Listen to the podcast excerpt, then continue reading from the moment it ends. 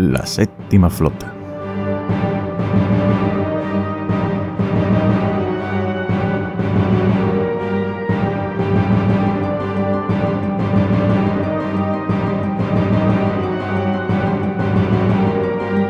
Series, series, series y más series. Star Wars no para de crecer, no para de expandirse. Después del anuncio del estreno de la que será la futura serie de Star Wars, esta vez de estilo anime japonés, ya esta franquicia no sabe por dónde tocar. Lo mismo nos encontramos la siguiente es tipo Muppet y nos encontramos a los personajes de Barrio Sésamo vestidos con los ropajes de Star Wars. No sé hasta qué punto va a llegar todo esto. Lo que sí sé es que el décimo episodio del Bad Batch se ha relajado un poquito y no ha traído ningún cameo espectacular y simplemente ha dado un capítulo de paso para relajar a todos los espectadores de tanta tensión en tantos episodios como lleva ya acumulados esta serie. Hemos superado el ecuador de la misma y ya vamos tocando su final. Vamos a hacer como siempre el resumen del episodio y por eso te advierto que hay spoilers del propio capítulo número 10 del Bad Batch por si acaso aún no lo has visto. Y por qué no, vamos a hablar también de esa nueva serie, Star Wars Visions, o más o menos de lo que podemos saber o de lo que se puede deducir. Bienvenidos a la séptima flota. Comenzamos.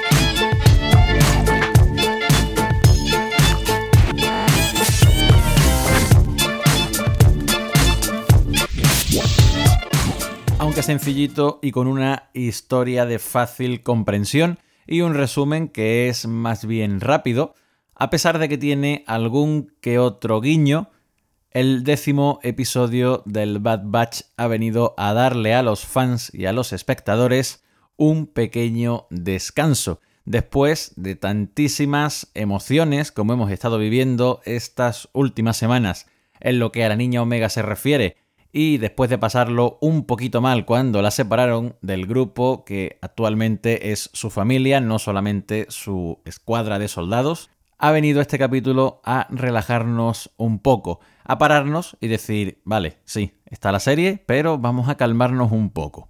¿Por qué? Porque esta semana venían todas las noticias fuertes sobre el resto de series de Star Wars. Bueno, ha venido concretamente de una, Star Wars Visions, esa serie de estilo anime que llegará en septiembre a Disney Plus y que la séptima flota estará aquí si los medios lo permiten, si es voluntad de la fuerza, estaremos aquí para comentar esos capítulos de esa serie. Tampoco nos tendremos que poner un poco al día en el tema del anime porque el servidor que os habla ahora mismo no es que tenga mucha idea de estos temas.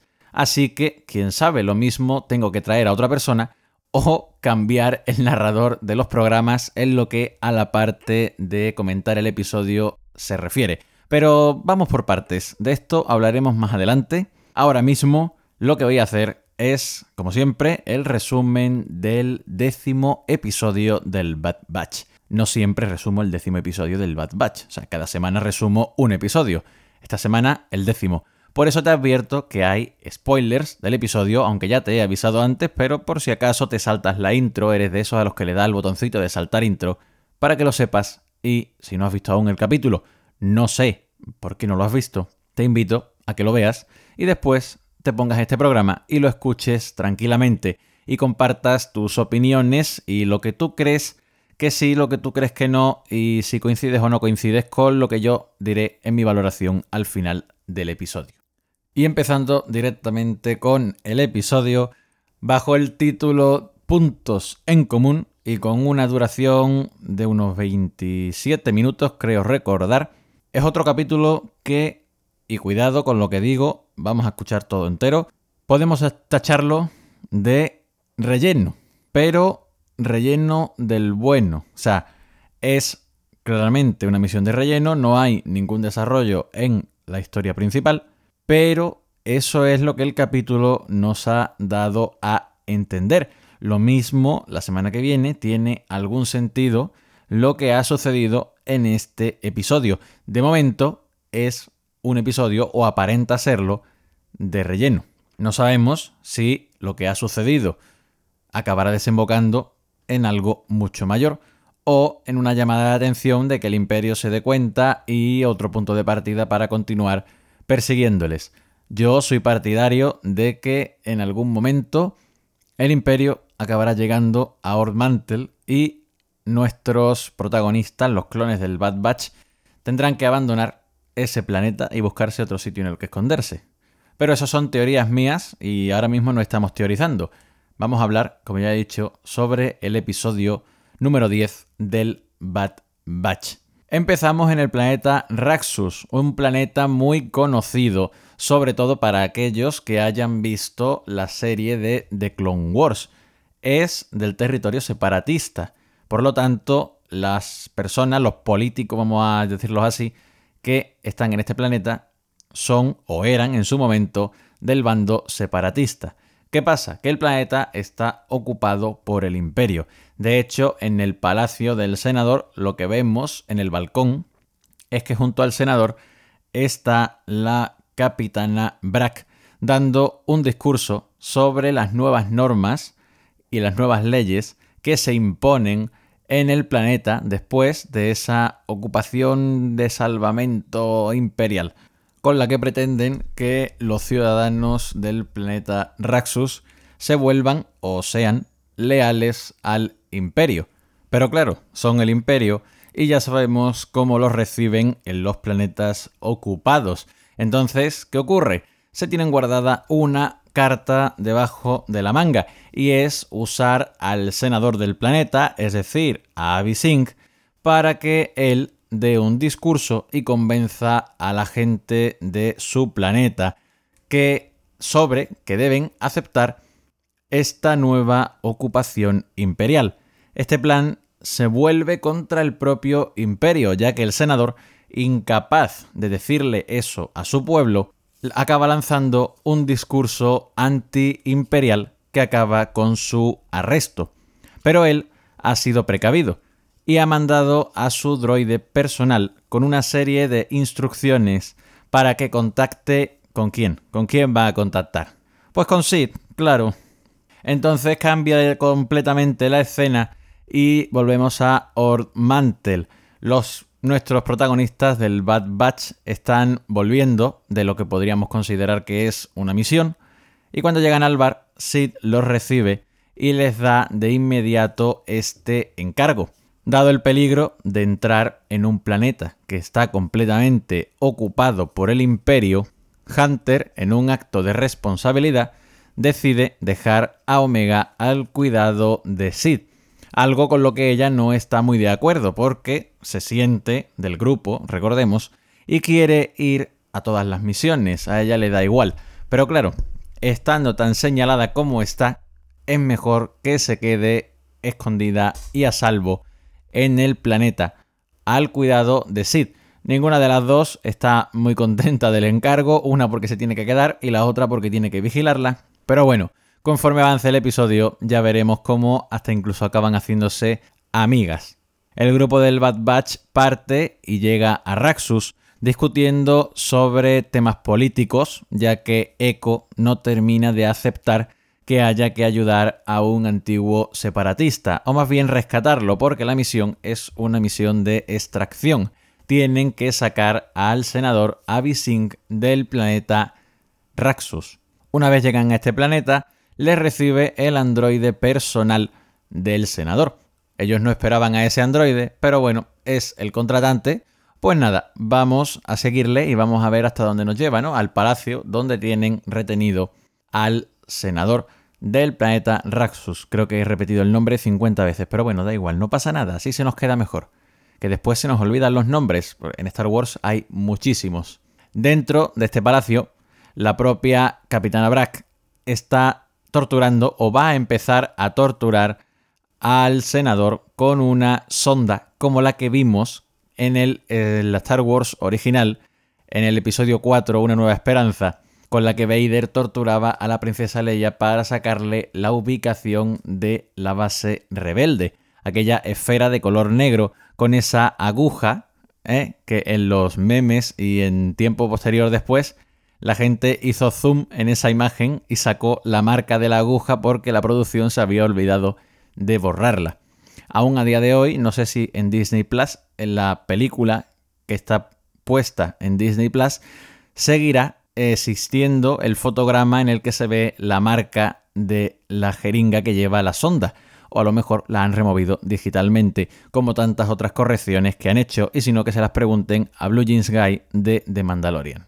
En fin, mientras está este proceso de tortura, que el Bad Batch irrumpe en él y rescata al senador Enord Mantle, Omega, que ayuda a Sid a ganar una partida de Dejarik, ese juego que vimos también en la Star Wars original a bordo del halcón milenario, que lo jugaban R2 y Chewbacca, ese, esa especie de ajedrez redondo con un montón de criaturitas y bestias alienígenas que se pelean, no sé exactamente cómo describir ese juego, pues ese, ayuda a Sid a ganar una partida contra los dos ya conocidos protagonistas alienígenas que también están siempre allí en la cantina, lo cual hace que Sid se dé cuenta enseguida del potencial estratégico que tiene la niña y por supuesto de la capacidad de generar ingresos gracias a las apuestas. Después de un pequeño acuerdo, una pequeña negociación sobre cuánto se va a llevar cada uno, ponen a la niña, Sid a la niña a empezar a generar apuestas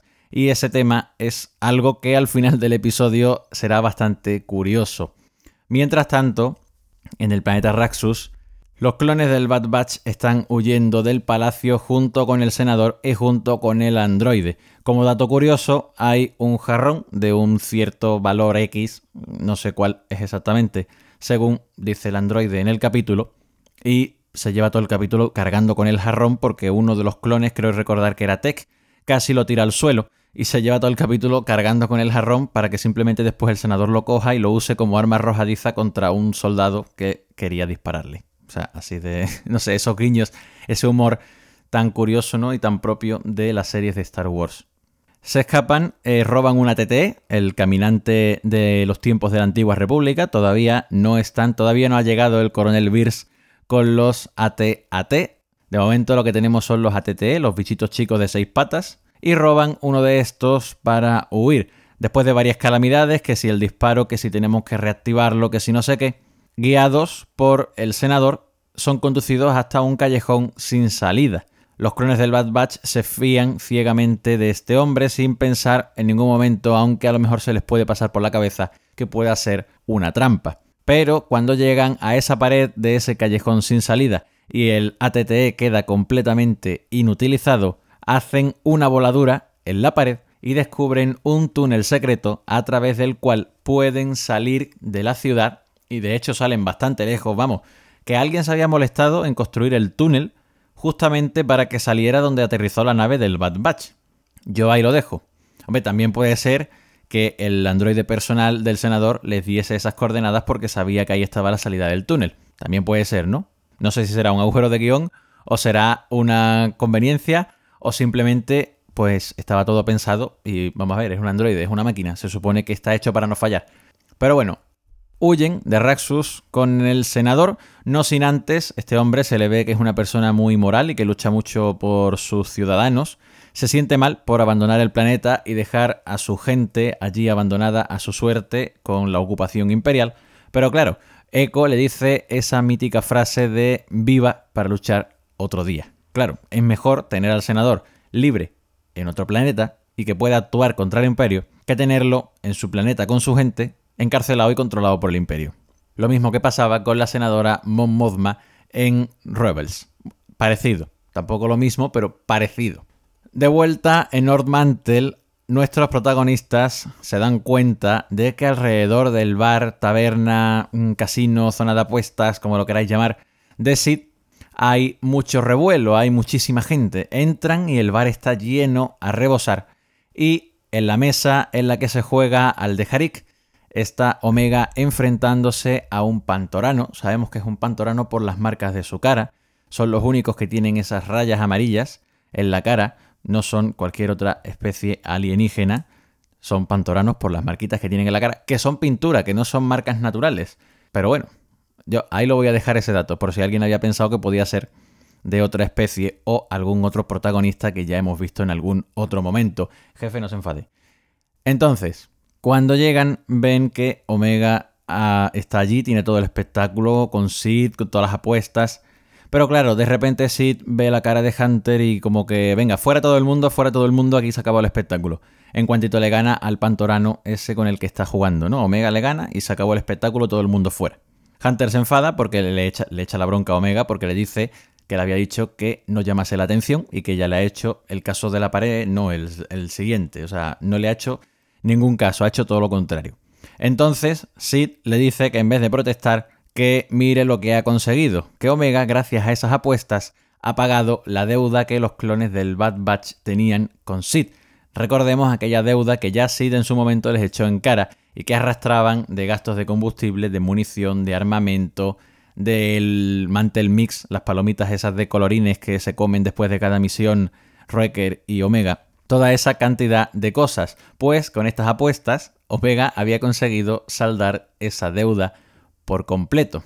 Todos los clones y todos los personajes se van de la escena y se quedan solos Hunter y Omega. Y este le desafía a una partida de The Si le gana, irá a todas las misiones con los clones del Bad Batch. ¿Qué pasa? Que el episodio termina y no vemos el final de la partida. Y ahí es donde yo pregunto a ti, querido espectador o querido oyente, ¿qué crees que ha pasado en la partida? ¿Quién crees que ha ganado? ¿Omega le ha ganado a Hunter o Hunter le ha ganado a Omega? ¿Qué crees tú que pasará? ¿Qué es lo más conveniente para la serie? Es deducción lógica. También hay una cosa que me llama mucho la atención, aquí termina el episodio, pero hay una cosa que me llama mucho la atención, que Sid dice que la capacidad de estrategia que tiene la niña es un don innato, es un clon de Jango Fett, o sea, tiene que tener esa capacidad estratégica y de forma innata.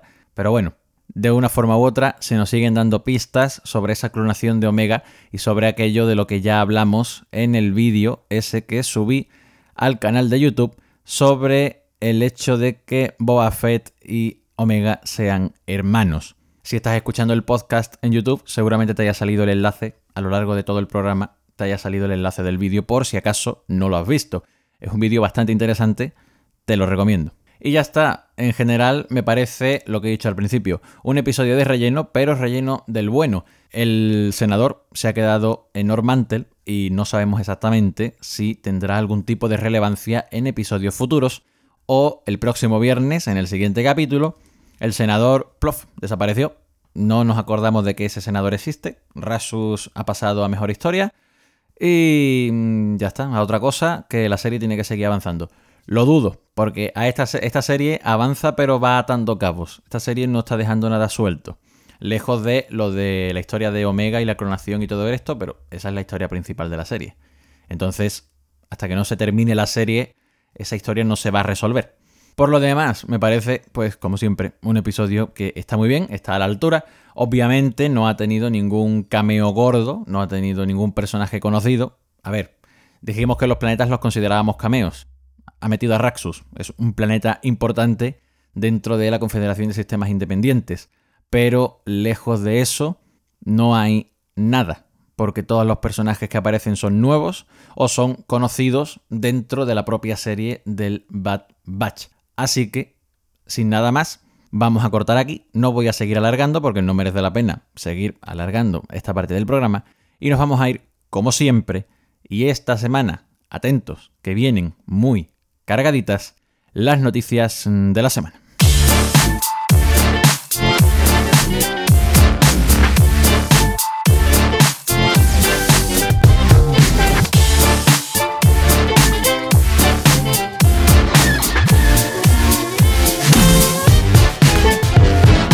toca hablar de noticias y la cosa hoy viene pisando fuerte.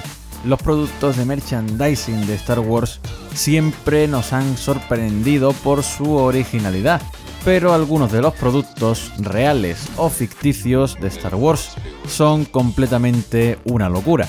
Buena prueba es la fiebre de algunos fans por productos relacionados con la mano cercenada de Luke Skywalker en Star Wars Episodio 5 El Imperio contraataca. A través de la red se han llegado a ver recreaciones de la línea clásica de Kenner con la mano en un blister coleccionable, falsa, naturalmente, pero curiosa de ver, y hasta el propio Mark Hamill, quien diese vida al mítico personaje, ha reaccionado en sus redes sociales a este nuevo boom. Por otro lado, la guionista y directora Leslie Headland será la showrunner de The Acolyte, la serie que estará ambientada durante los días de la Alta República, unos 200 años antes de la llegada del imperio.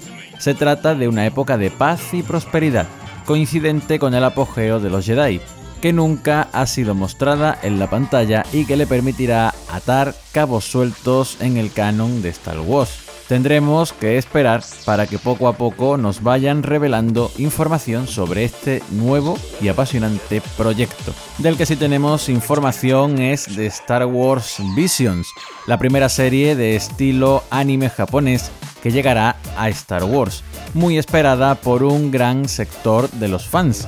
Llegará a la pequeña pantalla el próximo 22 de septiembre en la plataforma de Disney Plus. La serie con total libertad creativa y de dirección, eso sí, sin olvidar lo que es y lo que representa, constará de nueve episodios de los cuales algo se ha podido deducir gracias a las pistas y al vídeo preview de sus creadores.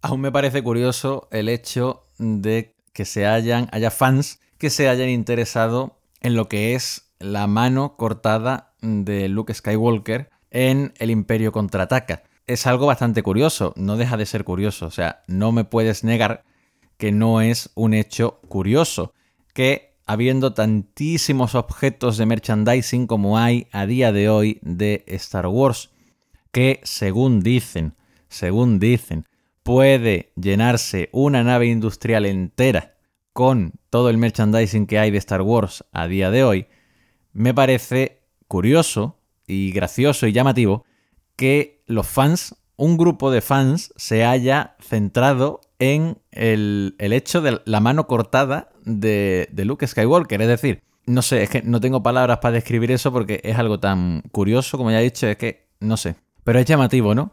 Que se centren, habiendo tantísimas cosas como hay, que se centren en eso, que se han visto hasta montajes de un Funko manco, se han visto, pues lo que digo en la noticia, el blister de Kenner con la mano dentro, con el sable encendido. Pues eso es curioso, ¿verdad? Le cortan la mano y la mano se queda ahí aferrada al sable. Está todo, todo muy bien, todo muy correcto. Precisamente por ese motivo construye un sable nuevo en el episodio 6, es decir, en el retorno del Jedi, tiene e- el sable de luz verde, característico que todos conocemos. Porque el sable que era de Anakin es el que el propio Vader, o el propio Anakin, le quita, vamos a decir, le arrebata cuando le corta la mano. Pues eso cae ahí a Bespin y adiós muy buena, hasta luego, y se perdió para siempre. Pero no deja de ser llamativo el hecho de que la gente esté haciendo el meme y esté haciendo la gracia con eso. Porque tampoco hace falta decirlo muy alto que papá Disney tiene las orejitas bien puestas y cuando huele posibilidades de conseguir, aunque sean dos duros,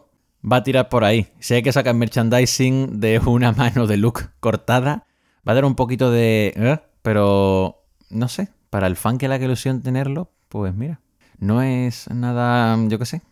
Eso para gustos colores y ya está. Para gustos colores y para colores tenía Samuel L. Jackson un sable morado. O sea, vamos a ver. Que he dicho el nombre del actor en vez del nombre del personaje. Mace Windu. Pero bueno, que vamos a ver. Que lo que nos interesa es lo que nos interesa. Star Wars Visions. Sobre The Acolyte no voy a decir nada porque The Acolyte está ahora mismo al mismo nivel que la tercera temporada de The Mandalorian. Es decir, no sabemos absolutamente nada. Sabemos el nombre, sabemos que existe, pero no sabemos nada más. Entonces, pues lo que digo, vamos a hablar de Star Wars Visions. Esa serie estilo anime japonés. Muchas personas estarán muy contentas. A lo mejor esto es una intención de marketing de atraer fans desde otros sectores. Tendremos que verlo. Lo que sí es cierto, y eso mm, es innegable, Star Wars desde sus inicios, desde que George Lucas empezase a plantear la primera, la Star Wars original, ya había muchas cosas con mucha reminiscencia a aquellas películas de Akira Kurosawa.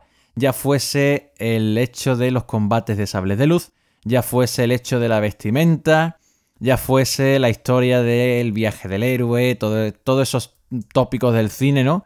Y todas estas cosas que se, se dan en Star Wars.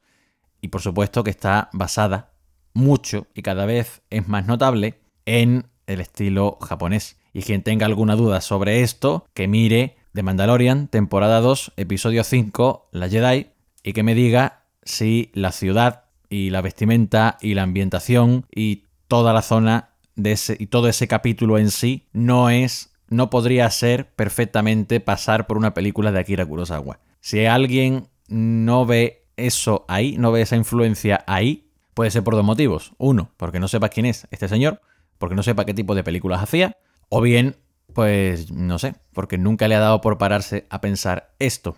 Es decir, que el tema de eh, que lo japonés se fusione con Star Wars no es nada nuevo.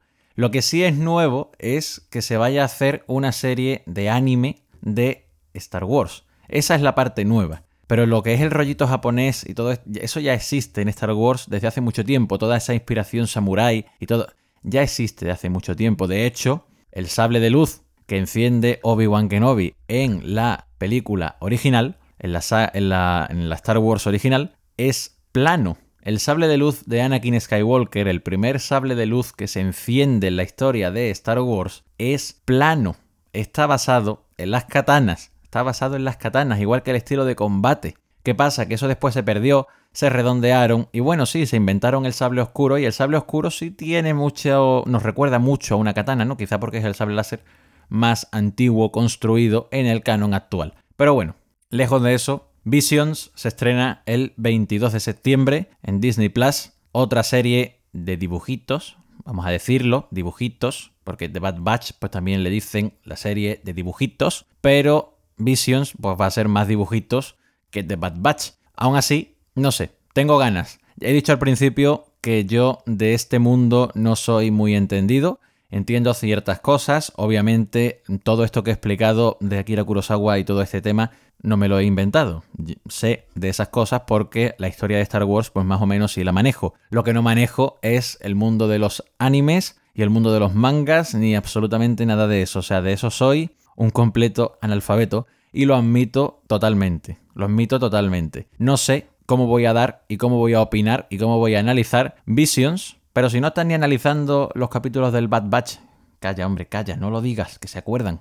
No sé cómo voy a analizar los capítulos de Visions. Sí es cierto que he dejado de analizar los capítulos del Bad Batch, pero eso ha sido por otro motivo. Volveré a ello lo antes posible. No sé si será con el episodio de esta semana o ya será con el episodio, creo que más bien va a ser para el episodio de la semana que viene. Ese sí, intentaré traer su análisis. De todas formas, lo que digo, la espero con ganas. La preview pinta bastante bien. Y vamos a ver, todo el mundo en algún momento ha visto algún manga o ha visto algún anime en la televisión. Mm, pero yo, lo que digo, no soy muy fan, no entiendo de las técnicas de dibujo, no entiendo de absolutamente nada de eso. Entonces, lo que he dicho de coña al principio, voy a tener que buscar a ver si tengo algún miembro en la tripulación, que la séptima flota tiene muchos tripulantes. Voy a tenerme que buscar a ver si hay algún miembro en esta tripulación que entienda más de este tema, del tema manga y el tema anime que yo. Y a lo mejor, pues, para los análisis del episodio, en el podcast, lo escucháis a él, o no, nos escucháis a los dos, o me escucháis a mí solo. No lo sé. Lo tengo que ver, porque, pues bueno, a día de hoy productor, director ejecutivo, eh, grabación de audio, todo eso lo hago yo. Pero bueno, si alguien está dispuesto a compartir su sabiduría en este tema conmigo y con todas las personas que escuchan la séptima flota, que nos escuchan hasta en Irlanda. Según Anchor, nos escuchan hasta en Irlanda. No sé qué entenderán, pero bueno. si alguien está dispuesto a compartir su sabiduría con nosotros cuando empiece Star Wars Visions, pues está más que invitado. Obviamente no voy a pillar al primero que pase, pero oye, si entiendes del tema y te ofreces, pues bienvenido eres. Eso va a implicar que, claro, todas las semanas tengas que ver el capítulo y, pues, a ver, ya se vería de qué manera hacerlo. Aún así, pues lo dicho, se estrena el 22 de septiembre, coincide con la vuelta al cole, así que, pues estupendo, ¿no? Se coincide con la vuelta al cole, pues nada, los viernes, creo que es 22 de septiembre cae en viernes, un segundito, tengo un calendario delante, lo voy a mirar. Porque si el 22 de septiembre cae en viernes, no cae en viernes, cae en miércoles cae. Cae en miércoles. Qué mal, ¿no? Cae en miércoles. Vamos a tener que hacer la séptima flota extra, como tuvimos que hacer con, con The Bad Batch, con su primer episodio. Bueno, ya lo iremos viendo. A ver qué días son los que se estrenan los episodios. Espero que sean los viernes para poder hacer un poco más y analizarlo y hacerlo más, con más tranquilidad. Pero bueno, de una forma u otra, lo dicho. Es una serie a la que le tengo ganas. No sé, el vídeo de la preview me ha gustado. Os invito a verlo. Pero no puedo tampoco dar una opinión en firme porque es un tema sobre el que yo no domino ni entiendo. Y sobre lo que no domino y lo que no entiendo, pues no suelo opinar. Porque, pues pueden venir alguien que sepa sobre el tema, sepa en firme y te ponga más bien mmm, en mal. Te ponga en mal en el sentido de que, pues, te diga, mira, de lo que has dicho es que no has dado ni una, fallas más que una escopeta de feria. Pero aún así, se le espera con ganas, porque todas las series de Star Wars, bienvenidas sean. Y las películas, pues bueno, habrá que ver, habrá que volver a darle un voto de confianza, no sé cuántos van ya, a Disney con el tema de las películas. Aunque bueno, conociendo a Patty Jenkins, estoy hablando de Rogue Squadron, conociendo a Patty Jenkins y lo que ha hecho, mm, puedo esperar una buena película. Solamente voy a decir eso sobre ese tema. Es un tema de la semana pasada, pero tenía pendiente decir ese pequeño hilito. Antes de acabar, eso sí, me gustaría lanzar una pregunta. Ya he lanzado la de el resultado de la partida del de Harik entre Hunter y Omega. ¿Cómo crees que acaba esa partida? Y la siguiente pregunta que te lanzo es la siguiente. ¿Por qué crees que Sid ha dicho que la capacidad estratégica de Omega es innata. ¿Sabe Sid algo que los clones del Bad Batch aún no saben o ignoran? Esto ha sido todo por esta semana. Nos vemos la semana que viene con más Star Wars aquí en el podcast de la séptima flota o 24/7-365 en cualquier otro vídeo del canal. No te olvides de apoyar el proyecto con un me gusta de seguirme en mis redes sociales, de suscribirte al canal de YouTube y de dar a conocer este podcast a tus amigos, familiares, vecinos, primos, el rancor que está en la calle y cualquier otra persona a la que le pueda interesar. Nos escuchamos el próximo martes a las 9 de la mañana aquí en YouTube y gracias a Anchor en Spotify, Pocket Cast, Google Podcast, Radio Public y Breaker. Parece esto la lista del supermercado. Que tengas un buen inicio de semana. La séptima flota salta al hiperespacio. Fin de la transmisión.